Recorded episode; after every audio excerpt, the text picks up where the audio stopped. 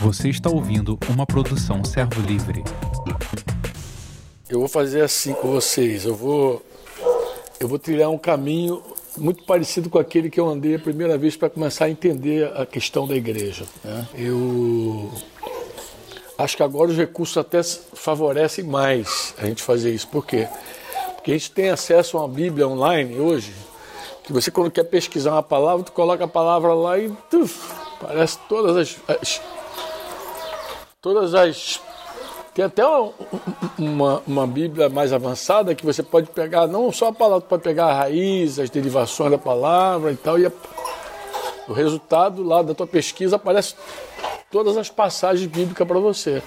Mas naqueles anos a gente não tinha essa ferramenta toda. Então o nosso negócio era pegar a Bíblia mesmo, sair procurando tal. Então a palavra igreja, igreja, é uma palavra muito complicada, porque primeiro que ela não tem no Velho Testamento em nenhum momento, vocês sabem disso, né? Ela não existe no Velho Testamento. Aí você pode perguntar, mas por que, que a palavra igreja não existe no Velho Testamento? Porque a igreja é um mistério, assim como Cristo é um mistério. Você tem que entender que a igreja e Cristo são uma única pessoa, por, por assim dizer. Né? A, a, Bíblia diz que a igreja é o corpo de Cristo. Então não dá para você falar, dizer que tem um mistério que vai ser revelado na plenitude dos tempos, que é Jesus, e revelar a igreja antes. Não tem como, a igreja está oculta junto com ele. Então, quando Jesus se manifesta, a igreja também se manifesta. Então, naquela ocasião, que eu fiz? É, eu já tinha uma crise básica né, de igreja. Por que eu tinha uma crise básica? Porque eu me converti numa, numa comunidade cristã, numa, numa denominação que, embora fosse muito tradicional, o meu pastor estava vivendo um momento assim muito quebrantado pelo Senhor. Ele perdeu uma filha biológica, mocinha, uma menina que era formada em música, regiu coral da igreja. Ele perdeu ela num acidente ali no Jacarepaguá quase perdeu um outro filho, que hoje é pastor, esse rapaz é pastor metodista, Paulo Velt. Ele quase perdeu um filho também. Então ele estava muito quebrantado, ele estava assim muito apagado quando Deus soprou um vento na, na vida do meu, do meu pastor e na igreja local. E nesse vento se converteram várias famílias. E a, eu acho que a família mais ovelha negra era a minha, né? Eu era o pior cara da rua lá, da, daquele contexto, né? nem morava, era lá para namorar Denise. Fiquei noivo de Denise, casei por ali mesmo, entendeu? E fui morar ali perto. Então acho que a pior família que Deus alcançou foi a nossa. Mas com a nossa vieram muitas outras. Não sei se vocês já perceberam isso. Quando o cara, assim, muito ovelha negra se converte, em geral, muita gente se converte junto, né? Porque você, pô. Acho que cabe até uma lição muito legal. E assim, muita gente pensa que o cristianismo é ser bonzinho. É ser um cara bonzinho. Acho que é isso que trava muita gente na vida, no desenvolvimento da vida cristã. Porque muita gente pensa que ser cristão é ser um cara bom. E aí o cara cai, no, cai, no, cai numa armadilha quando ele vê um cara incrédulo bom. Quando ele vê um cara incrédulo bom, aí ele fica assim, pô, mas peraí, tem, tem muita gente incrédula quando tu vê uma menininha querendo namorar cara incrédulo. Ela diz assim, mas ele é melhor que muito crente que eu conheço. O argumento dela é esse aí. Muito que, porque ele pensa que a, que a igreja é de gente boa. Isso não é verdade. A, a proposta de Jesus nunca foi é, formar pessoas no sentido assim, ah, todo mundo bonzinho. Não, Jesus pega qualquer coisa, qualquer coisa ruim ele pega e ele então começa a transformar. A proposta da igreja é um novo nascimento, não é o cara bonzinho, porque tem muita gente que é boa, porque também recebeu a boa dádiva de desenvolver algumas faculdades na vida, entendeu? Então tem gente que tem luz para muita coisa. E tem crédulo que tem mais luz do que o filho da, da luz. Tem crédulo que tem luz sobre vários assuntos. Eu conheço pessoas que têm luz sobre vários assuntos e conversa com muita lucidez sobre o assunto. O grande problema dele é que ele é um crédulo e ele está morto. E ele nem consegue reconhecer que aquele dom e aquela dádiva vem do Pai das Luzes, vem de Deus. Ele não consegue reconhecer.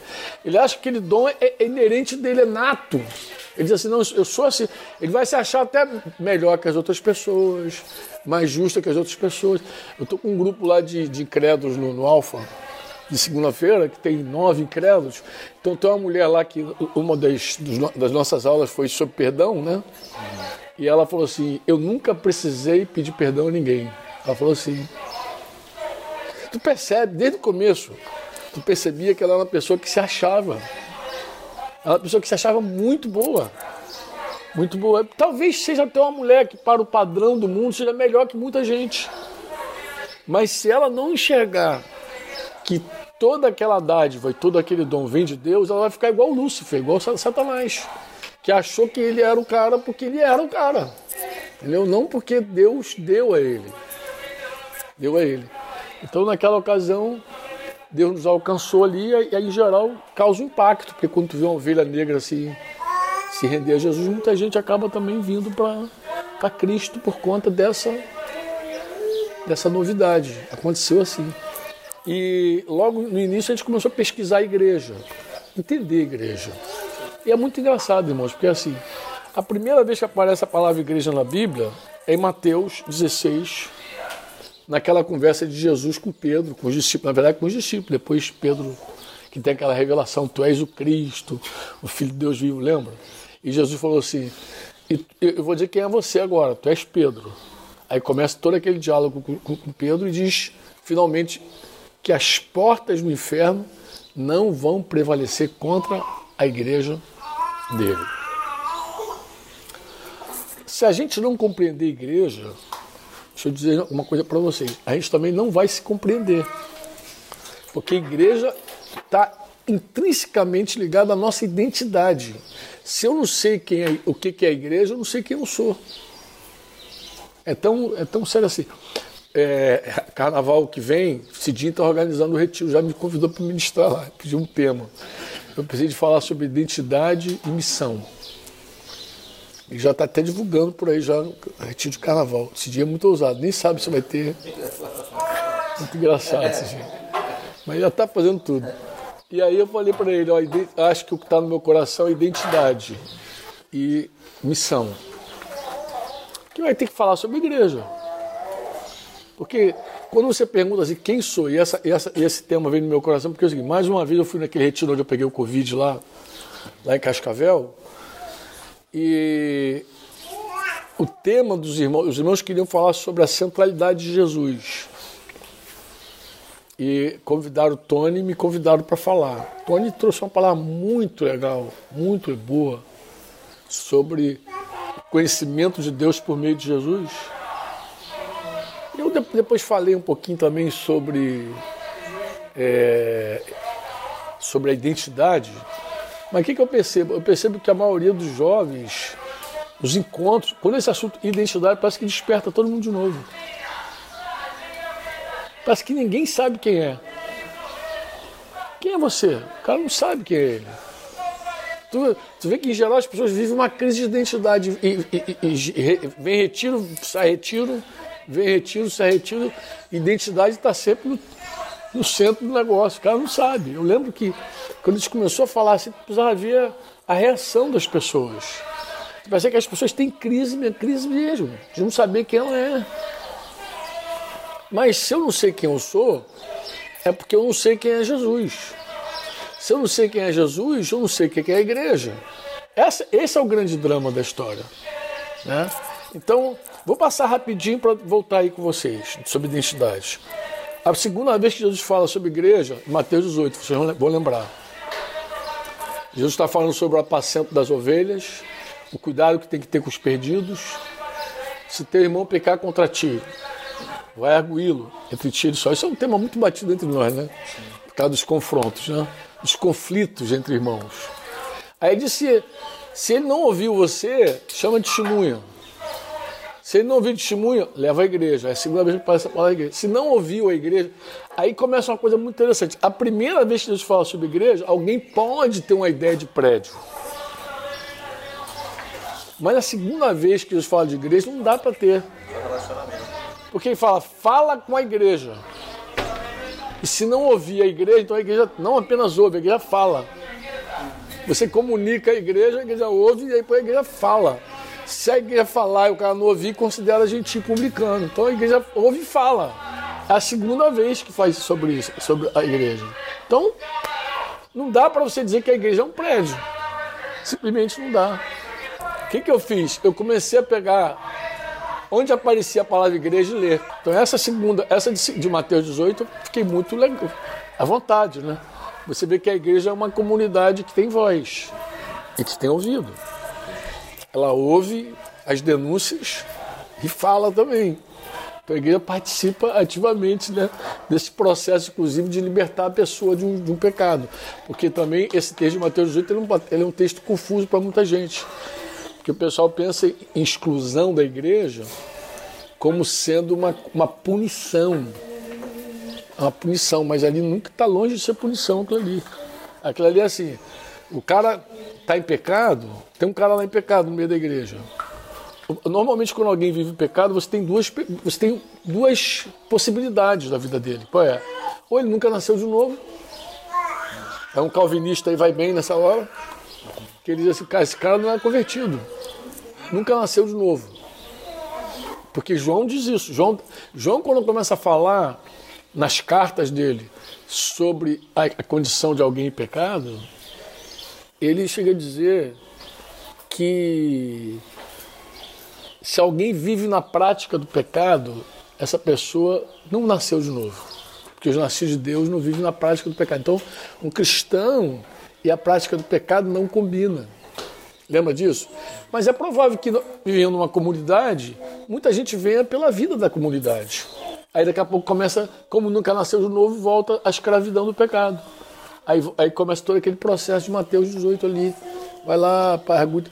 Ah, mas também pode ser o cara que que embora foi livre no momento, ele, ele quer voltar à prática do pecado dele. Ele experimentou liberdade, como Hebreus 10 diz, e volta à prática do pecado. Então, Mateus fala sobre esse processo da igreja. Depois você vai ver livro de Atos. Aí, o, o livro de Atos é riquíssimo, amados. Riquíssimo.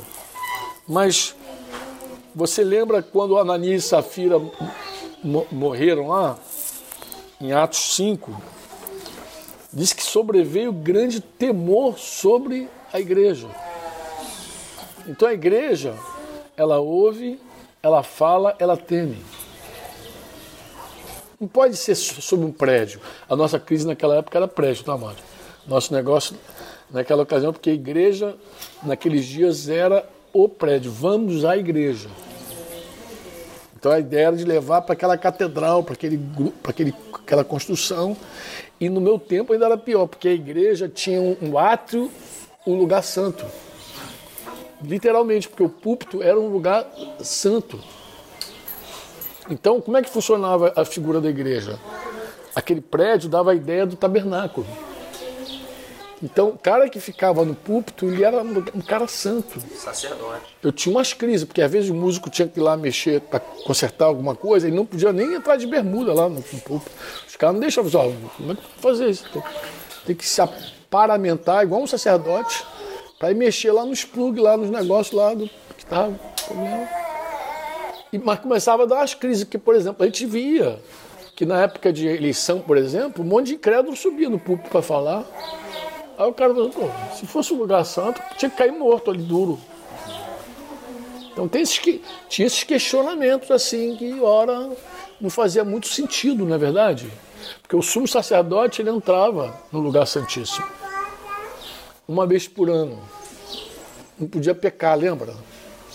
E se ele pecasse, ele era trazido de volta. Tinha uma corda amarrada nele. Porque ele morria lá dentro. Sininho também, né? se parasse, bateu o sino já era. Se o guiso parasse, ele estava tá, tava morto.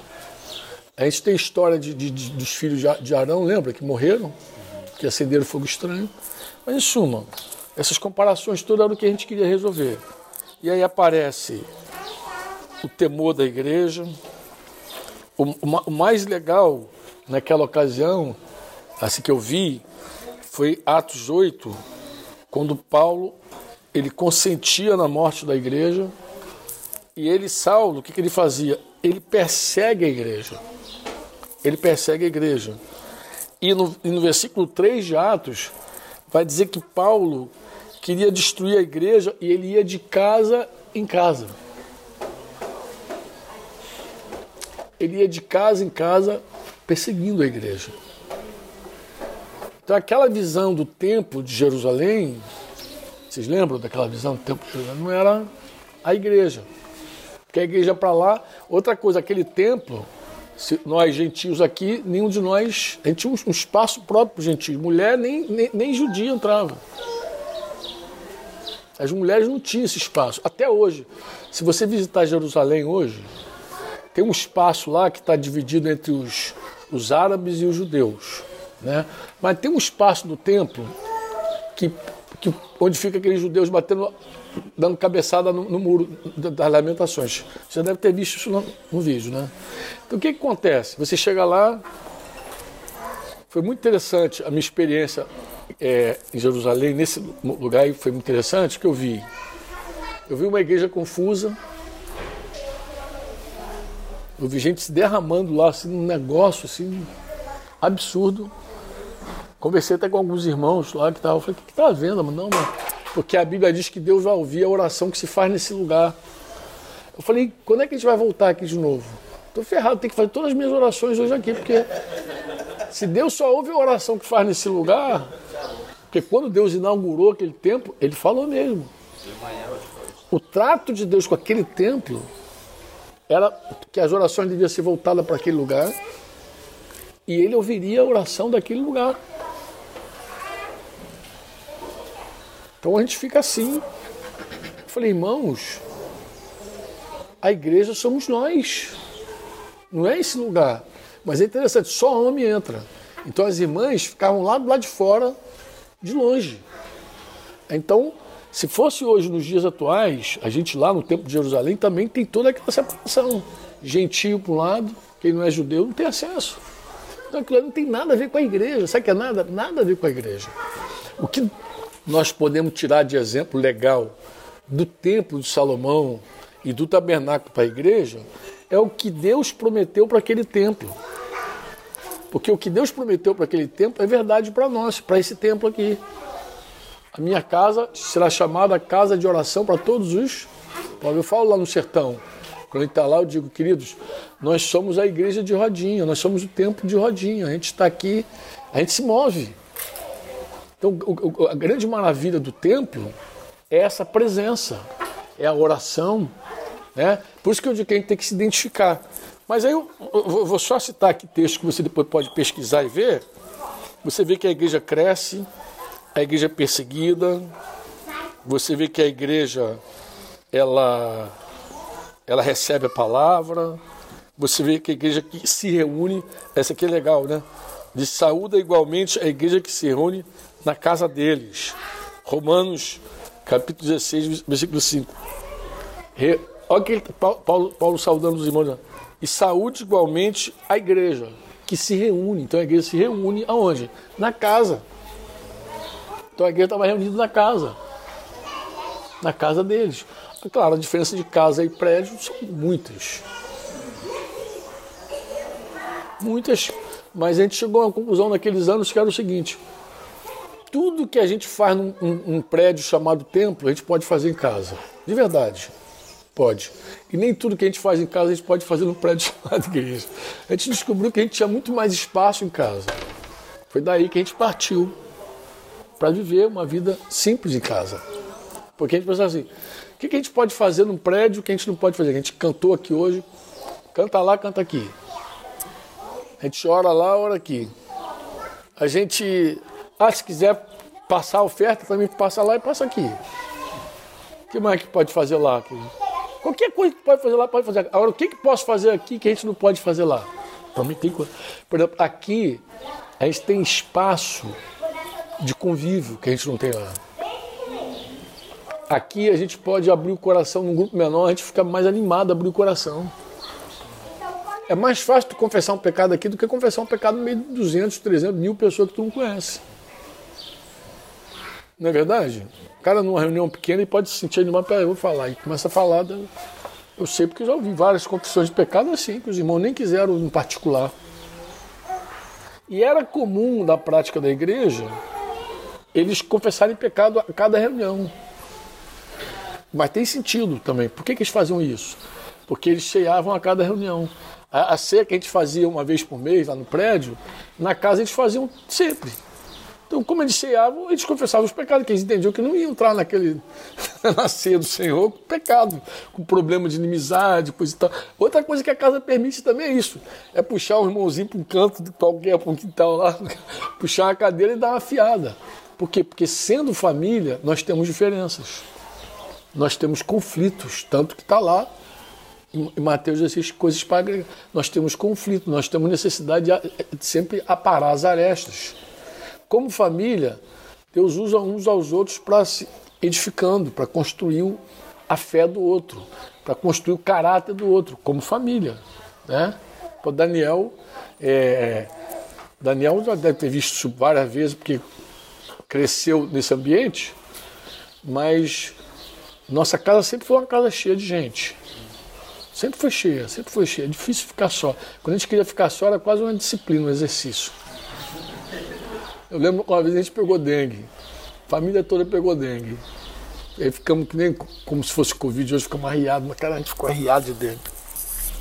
Ninguém saiu. Passaram-se uns dias, como a gente não apareceu em lugar nenhum, ninguém apareceu lá em casa também, não sei. A gente não tinha telefone, como hoje, tudo fácil. Quando alguém precisava falar, mandava uma mensagem pelo, pelo Teletrim. É Teletrim Mob, era um pagerzinho que recebia a mensagem, liga para mim, aí você descia da tua casa, ia lá no orelhão, pegava a fichinha, plimba, e aí mandava uma mensagem para a pessoa ou ligava diretamente para a pessoa. Então, como é que a igreja se encontrava nesse momento? A igreja se encontrava assim, voluntariamente ela ia chegando. Eu, eu, eu vi esse casal chegando agora, como é que é mesmo teu nome? É Felipe, Felipe e Érica. Eu vi Felipe e Érica chegando, ele, ele até ficou assim, poxa, desculpa, mas eu, eu sou do tempo que era muito comum estar indo chegando, chegando, chegando, chegando. Ia chegando gente até. Porque também o pessoal, às vezes ia para tua casa e não combinava. E também, às vezes, o cara não sabia se, se você ia estar lá. E sobre quando a gente se encontrou, o pessoal sumiu, cara. Cadê você? A gente procurou você, a gente. Eu falei, cara, tava todo mundo doente. Foi até legal aquela experiência. Porque eu vi que os irmãos estavam muito utilitaristas. Você sabe o que é isso, não sabe? Não é neologia não, não é palavra inventada não. Já ouvi alguém falar essa palavra. É o seguinte, tem gente que é consumidor da igreja. Então ele não, ele não entende que sendo igreja ele tem que dar. Então é assim, imagina que você tem aqui um, um cara um discipulão andando contigo, agarrado. Um dia ele deixa o convívio da igreja, sumiu, desapareceu, mudou de congregação, sumiu. Esse cara, na verdade, ele só se utilizava da igreja. Porque é impossível alguém que tem um vínculo na igreja, mesmo quando deixa de congregar, aí acabaram-se todos os relacionamentos lá. Não, gente, isso é impossível. Isso é impossível, de verdade, se você tem um relacionamento verdadeiro. Isso só é possível se você mudar de, de, de igreja como muda de shopping. Troquei de restaurante, não vou mais nesse, vou naquele. Acabou. Não tem mais nenhuma nada. Mas igreja não é isso, irmão. Eu fico impressionado quando alguém deixa uma igreja, uma comunidade, sai e desaparece todos os relacionamentos ali. Ou seja, ele nunca teve relacionamento ali de verdade. Porque se tivesse, mantinha. Mantinha como pai e mãe. Você casa, mas continua teus vínculos com teu pai, com tua mãe. É assim ou não é assim? Então continua o vínculo.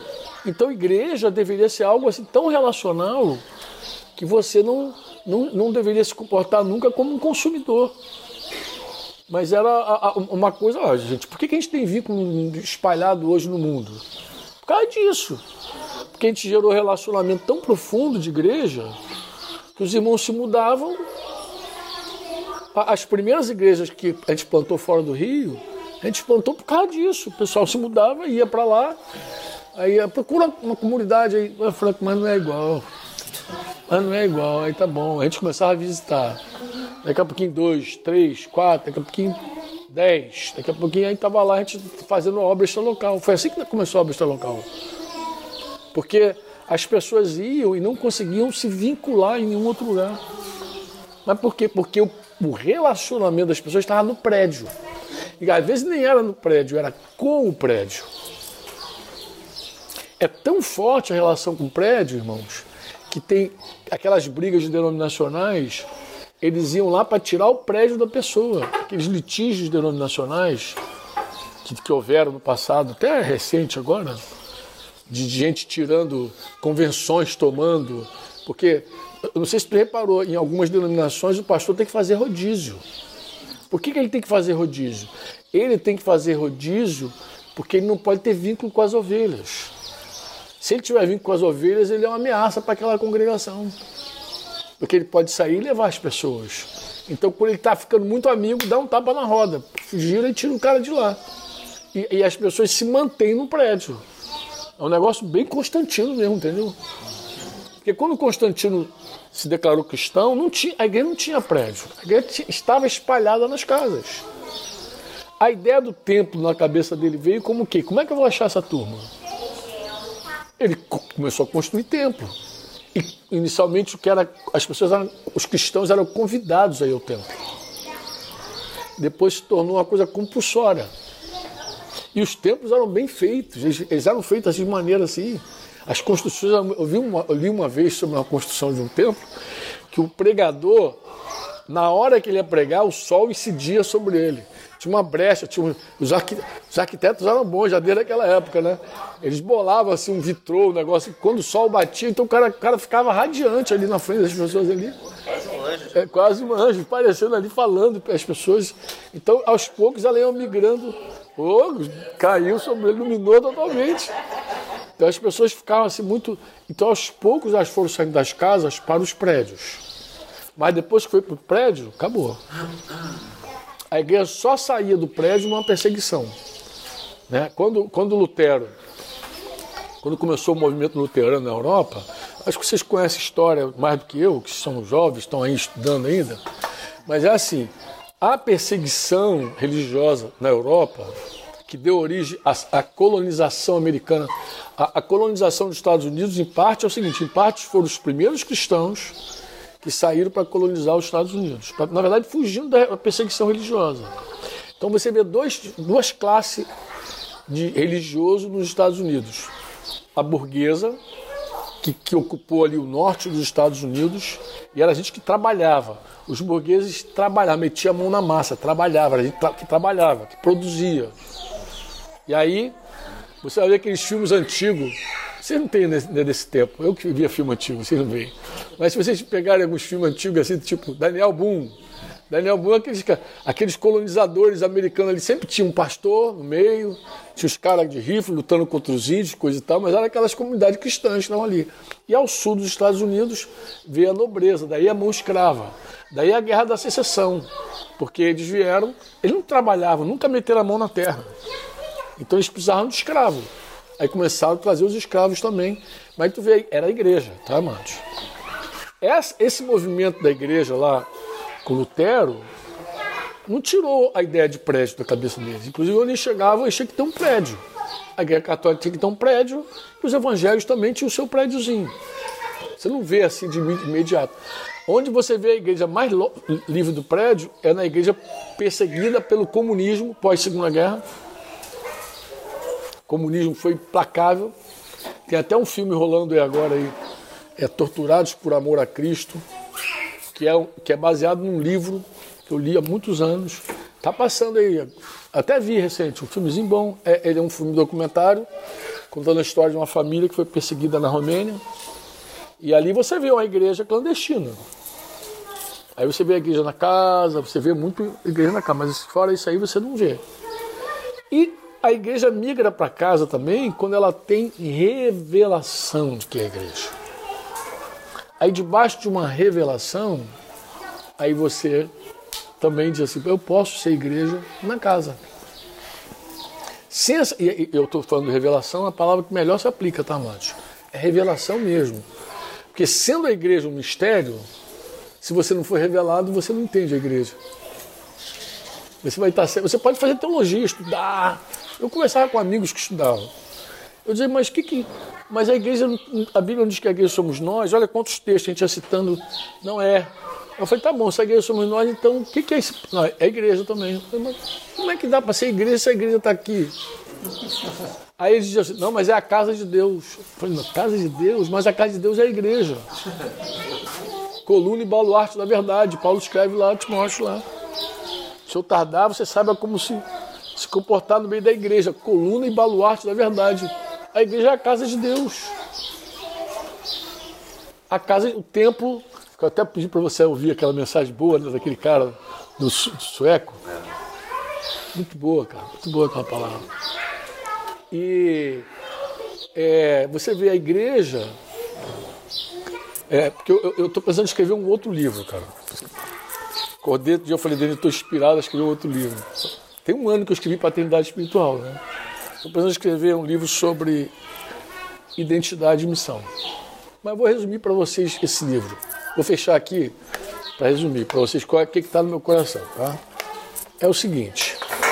Voltando de Cascavel, eu pensei assim, cara, esse povo continua sem identidade. Eles não sabem quem eles são. Você começa a falar um pouquinho, mas ela não entra. Onde é que está o nosso drama? O nosso drama está assim. Nós precisamos conhecer a Deus. A vida eterna é que te conheço, lembra? João 17. Ó Deus, como único Deus verdadeiro. E esse conhecimento, essa jornada de conhecimento de Deus, essa jornada, é um conhecimento prático da vontade de Deus. Ou seja, se você não conhece a vontade de Deus, você não sabe de verdade quem é Deus. A vontade de Deus é que permite você conhecer a Deus. Se você conhecer a Deus. é- se alguém fala assim, Franco, como é que eu come- começo a conhecer a Deus? Primeiro tem que ser revelado Jesus. Filho de Deus, ele é o caminho, a verdade, ele é a porta. Você tem um primeiro contato com Deus. E agora, Paulo escrevendo aos, aos Colossenses, ele vai dizer: Eu rogo a Deus, falando, olha, a igreja de Colossos ele não conhecia ainda fisicamente. Epáfras que passou lá e evangelizou todo mundo. Eu falei, eu, eu peço a Deus por vocês o seguinte, para que vocês experimentem toda a vontade de Deus. Depois ele vai explicar em Colossenses, logo capítulo 1, versículo 8, 9, ele vai explicar para que vocês dê fruto, para que vocês. E ele diga assim, para que vocês conheçam a Deus. Ninguém conhece a Deus sem fazer a vontade de Deus, da importância da doutrina, Jesus. Eu preciso conhecer a Deus, como? Experimentando a vontade dele. Tá bom. Esse- essa jornada de conhecimento, irmãos, também revela quem eu sou. Então, se eu sei quem é Deus, eu sei quem eu sou. E quanto mais eu sei quem eu sou, minha identidade está firmada. Quem eu sou? A minha identidade se firma nisso. Então, para para pensar comigo. Para pensar comigo um pouquinho. Se você disser assim, Franco, Deus é Pai. Diga comigo assim, Deus Pai. Diga Pai. Aba Pai, né? É papaizinho. Jesus ensinou os discípulos a chamarem Deus de Pai. O meu Pai é o Pai de vocês, disse Jesus. Aba Pai, Pai nosso que está no céu. Tem gente que briga para saber o nome de Deus. Tem religiões que brigam para discutir o nome de Deus. Quando eu encontro um religioso desse e tido a conhecer hebraico, eu digo assim, querido, eu não sei o nome de Deus, eu não sei nem hebraico. A única palavra em hebraico que eu conheço é Aba. Eu até vi um garotinho lá mesmo falando assim, Aba, Aba, Aba. Aba é papai. Eu não sou obrigado a saber o nome de Deus, porque Jesus me ensinou a chamar Deus de Pai. Ele é meu pai. Se um dia ele vai revelar o nome dele para mim, como é o nome dele, não sei, mas ele é meu pai. O que eu preciso para a hora é agora. Ele é meu pai. Agora, se ele é meu pai, quem eu sou? Eu sou filho. Eu sou- Aqui começa a identidade. Ó, se Deus é meu pai, eu sou filho. Filho desse Deus maravilhoso. Eu sou filho, como Jesus, o pai dizia sobre ele: Esse é meu filho amado, nele eu tenho prazer. Isso, Jesus- isso foi ouvido, ouvido, não foi uma coisa que só Jesus ouviu. Uma voz falou do céu. No dia do batismo dele, capítulo 3 de Mateus. O capítulo 4, Jesus é levado para o deserto para ser tentado pelo diabo. Você talvez não lembre, mas a primeira coisa que o diabo tentou Jesus foi: se tu és filho de Deus. A, a- a discussão do diabo com Jesus era em cima da identidade de Jesus. Se tu é filho de Deus, prova. Transforma essas pedras. Então você vê que a briga pela identidade de Jesus, até brinco, eu digo para os irmãos, irmãos, o diabo é surdo. Como ele vivia vigiando Jesus, ele, sabe que ele não ouviu Deus dizer: Esse é meu filho amado? Porque logo depois Jesus encontra um cara endemoniado. E aí lá, lá naquele lugar, os demônios falam com Jesus: Que temos nós contigo, ó Filho do Deus Altíssimo? Pô, Tá, parece até aqueles crimes políticos, né? O presidente não sabe de nada, mas os discípulos dele fazem as porcarias todas. Quer dizer, os, os, os, demônios sabiam quem era Jesus e, e o Satanás não sabia. Olha que coisa. Claro que ele sabia. E claro que ele queria incutir dúvida em Jesus. Claro que ele queria. A tentação dele era, em algum momento, Jesus duvidar de quem ele era. era ele, ele, ele tinha uma esperança que Jesus não soubesse quem ele era. Eu tenho uma esperança. Talvez você não, não tenha essa percepção clara, mas é assim, na tua carreira cristã, em vários momentos o diabo também vai tentar colocar dúvida nessa filiação. Por quê? Porque se eu não sei que eu sou filho de Deus, e, e pai, só para vocês entenderem, é que dá identidade completa. Simão Bar Jonas. Bar é um prefixo que significa filho de.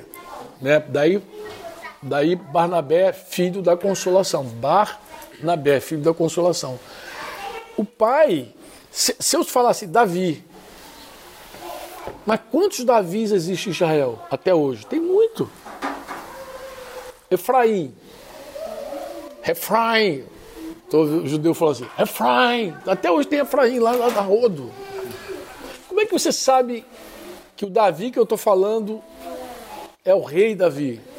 Se você quiser identificar ele direito, vai dizer assim: Davi, filho de Jessé. Assim começa a genealogia da escritura, assim vai dizendo. Josué, filho de Num. Josué, filho de Num. Quem é Josué? Filho de Num. O cego Bartimeu, filho de Timeu. Quê? Porque se for um cego, tem, tinha outro cego lá em Israel. Não, estou falando do. o nome dele nem aparece, diz que é um cego. Mas quando disse que era filho do Timeu, já sabiam quem era. Porque quando diz quem é teu pai, você sabe quem é você. Quem é você? Ah, meu pai é Deus, pô. Se você quiser saber quem eu sou, conheça meu pai. Meu pai é Deus. Vocês entendem isso ou não? De boa? Se eu sei que meu pai é Deus, ele é pai de uma grande família. Pai de uma grande família. Meu pai é pai de uma grande família. Então você é meu irmão. Você só é meu irmão porque nós somos filhos do mesmo pai. Olha a igreja se configurando. Como é que a gente sabe que nós somos irmãos? Porque nosso Deus é, é o Pai de todos nós. Eu preciso saber quem é Deus, Pai. De verdade, ser revelado sobre isso. Isso é um capítulo. Vou falar agora. Eu preciso saber quem é Jesus, meu Senhor, o cabeça dessa igreja. Nós somos membros uns dos outros. Eu preciso saber quem é o Espírito Santo. O Espírito Santo habita em nós. Nós hoje é que somos o templo.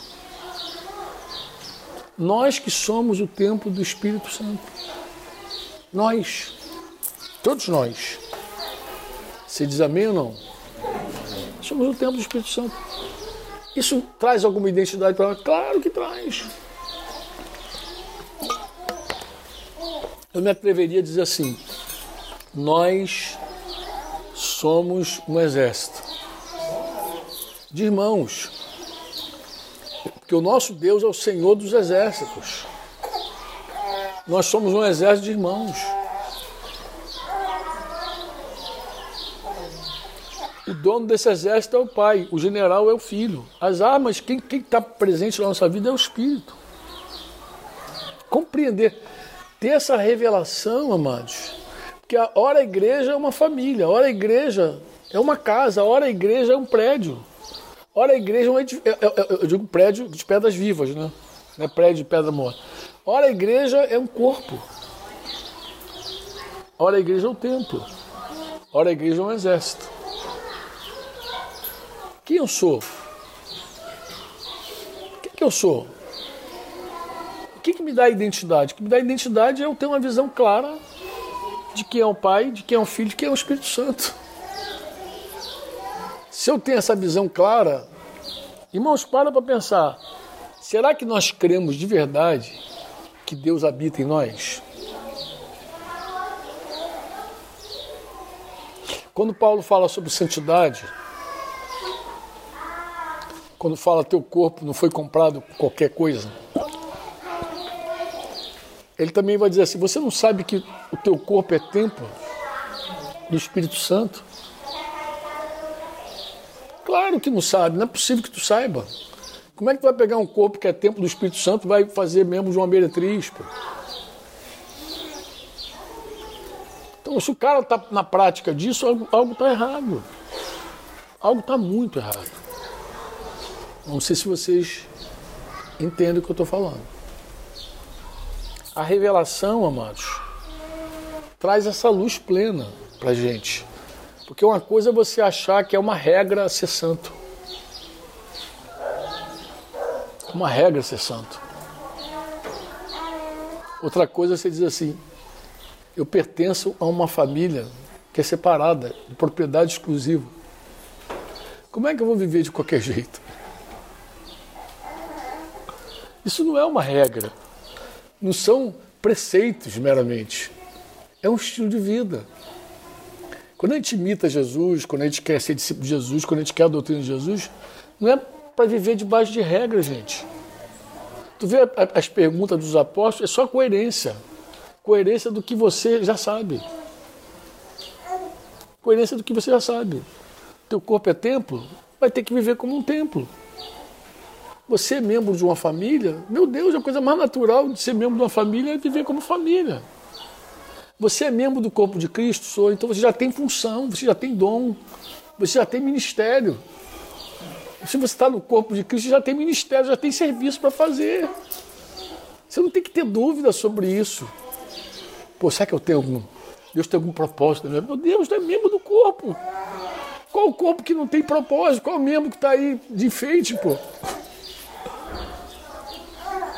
Se a, agora a gente perdeu o olfato no, no Covid, não sei. gente, como é que você dá valor ao olfato, cara? Como o olfato é importante? Falei, meu Deus, não é só por causa do paladar, que afeta o paladar, como não é por isso não. Falei, gente, o olfato é uma benção. Você está em casa, eu moro num apartamento com a minha esposa, a gente ficou lá de 15 dias lá de quarentena. Você quer sentir o cheiro das coisas, se as coisas estão limpas, se estão sujas. Se vazar um gás, tu não sabe. Você sem olfato. O olfato é tão importante. Falei, meu Deus, tão importante o olfato. Então você diz assim, quando alguém tem crise e diz assim, ah, eu não sei se Deus tem um plano na minha vida. Eu falei, meu Deus, você não sabe que você é corpo. Ah, Franco, eu não sei porque esse sinal de santidade tem que ser santo. Por que, que tem que ser santo? Tu não sabe que você é um templo? Deus jamais pegaria um membro dele para unir com a meretriz na prostituição, na lama, jamais faria isso. Você pode fazer pela tua carnalidade em consequência, mas Deus voluntariamente jamais faria. Então, é engraçado, os mandamentos do Senhor, eles são mais um chamado à coerência do que propriamente uma regra. Não tem regra, pô. Você, por que, que você se humilha? Porque Deus dá graça aos humildes. E Deus resiste ao soberbo. Tu quer amigo de Deus, tu quer o quê? Tu quer ser resistido por ele ou tu quer ser amigo? Então, a carne, irmãos, ela é autocentrada. Toda carne é autocentrada. A carne, a, o maior problema da carne é que ela acha que é o centro. Ela acha que ela é, é única. Por que, que a carne não, não é revelada? Ela não conhece a Deus na, na sua própria força. Porque ela não olha para cima. A carne não olha para cima, a carne só olha para baixo. A carne só acha que todo mundo é inferior a ela. Todo mundo deve a ela. Todo mundo, todo mundo tem que servir a ela. A carne é assim. É muito difícil para a carne. Difícil não, para a carne é impossível até. Difícil é pouco. É impossível para a carne reconhecer, por exemplo, que é orgulho. Ó, talvez um cristão diga eu sou orgulhoso. Alguns cristãos têm essa faculdade de dizer que sou orgulhoso. Mas para a carne, carne vai dizer que é orgulhosa. A carne, vai, a carne ela encontra os, os valores dela, os atributos dela. Que pensa que as boas coisas que estão nela é, é, é inerente dela. É como eu falei, igual Lúcifer. Pensa que é, pertence a ela. Quando na verdade não pertence. Se tem alguma coisa boa em alguém, vem de Deus. Toda boa dádiva, todo dom perfeito vem do Pai das Luzes. Se alguém tem algum talento, se alguém tem alguma piedade, se alguém tem alguma, alguma virtude, foi Deus que deu a ele. Mas a carne jamais vai dizer, foi Deus que me deu. A carne vai dizer, eu sou assim, essa beleza toda. A carne é assim. A carne vai dizer, isso eu ganhei de Deus. A carne ela, ela, ela é autocentrada, ela, ela, ela. Quando você se converte, por que, que a carne vira inimiga do Espírito Santo? Por isso. Porque o Espírito Santo é o centro. E o Espírito Santo está no nosso espírito, ele é o centro. Ele não é. O Espírito Santo está ali para reinar. Mas o, o, o, nosso ego quer reinar, quer seguir reinando. Pô. Mas não tem nada de regra no negócio. E nem negócio de ser bonzinho, não. Está arriscado você conhecer um cristão que era muito podre e Deus já começou a dar um jeitinho nele.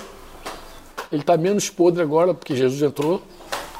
E ele ainda, se comparado ao incrédulo muito generoso, e você diz assim, esse incrédulo é melhor que ele. Talvez seja. Mas uma coisa é um cara perdido, um cara achado. Uma coisa é um filho de Deus e um cara que ainda é criatura de Deus foi só criado por Deus, mas que não, não foi gerado por Deus em Jesus. São coisas distintas. Mas tudo isso é assim, irmãos. Se eu, se você não formos revelados cada vez mais quem é o nosso Deus, o Pai, o Filho, o Espírito Santo, menos vamos saber sobre nós, a igreja. Quanto mais luz, filho, você tiver de Deus Pai, de Deus Filho, Deus Espírito Santo, mais tu vai compreender a igreja. Paulo teve um encontro com Jesus. Caiu do monte. Jesus falou assim: Saulo, Saulo, por que me persegues? Esse talvez seja uma pergunta que marcou a vida de Paulo para a vida dele inteira. Por quê? Porque Paulo nunca concebeu dividir a igreja. Jamais ele concebia a divisão da igreja. Mas eu entendo, porque um cara que encontra Jesus, ele está perseguindo gente, de casa em casa. Eu li para vocês o texto aqui, lembra que eu li o texto? Que ele entrava de casa em casa para perseguir. Paulo está entrando de casa em casa para perseguir a igreja, lá em Atos. Atos 8 tal. Atos 8, 1, ele consentiu com a morte da igreja e ele começa a perseguir a igreja. Consentiu com a morte de Estevão, começa a perseguir a igreja. Depois ele quer destruir a igreja entrando de casa em casa. Está perseguindo gente, como nós. Imagina um monte de um cara querendo matar a gente, de repente está perseguindo a gente, aí ele encontra Jesus e Jesus fala assim: por que você está me perseguindo? Jesus não falou assim, por que, que tu persegue meu povo? Jesus não disse, por que, que tu persegue minha família? Jesus nem falou, por que, que tu persegue minha igreja? Ele falou, por que, que você me persegue? É a mim que você está perseguindo. Esses, esses caras aí sou eu. É meu corpo. Porque uma coisa é Daniel quebrar meu computador, outra coisa é ele quebrar meu dedo. Se uma pessoa quebrar algo que é teu, é uma coisa, mas quebrar você é outra coisa. Então, quando Jesus fala me persegue, Jesus está falando, Paulo, você não está perseguindo pessoas. Você está perseguindo é a mim. Agora, um cara que tem uma visão dessa de Jesus, ele vai, quando é que ele vai permitir a igreja ser dividida? Nunca. Aí ele se torna apóstolo lá aos Coríntios. Ele falou: a igreja está dividida, gente. Cristo, ele perguntou assim: Cristo está dividido? Ele não perguntou a igreja. Ele perguntou: Cristo está dividido? Porque se ele perguntasse a igreja, os caras iam dizer: um é de Apolo, outro é de Céfalo, está dividido. Tem até os que são de Cristo no meio dessa tropa. Não, a igreja está dividida. Ele não perguntou assim. Perguntou: Cristo está dividido? Responde isso aí. Cristo está dividido. Ele quis dizer para aqueles, para aqueles santos, queridos, nós somos membros do mesmo corpo. Não há separação mais entre nós. Então, quanto mais você conhecer Jesus, melhor tu vai compreender a igreja. Quanto mais você conhecer de Deus Pai, melhor tu vai compreender a família de Deus, a igreja. Quanto mais você conhecer do Espírito Santo, melhor tu vai conhecer o templo do Espírito Santo, a igreja. É assim. Quanto menos a gente conhecer, menos a gente vai saber quem somos nós. Porque se eu sei quem é a igreja, eu sei quem eu sou. Se eu sei quem eu sou, eu sei quem é a igreja. E assim é. Amém? Isso que eu queria dizer para vocês. Já, já acabei dando até uma dica do que eu pretendo escrever e do que eu pretendo falar lá no. Se Deus quiser me der vida, lá no retiro do Cidinho. Você ouviu uma produção Servo Livre.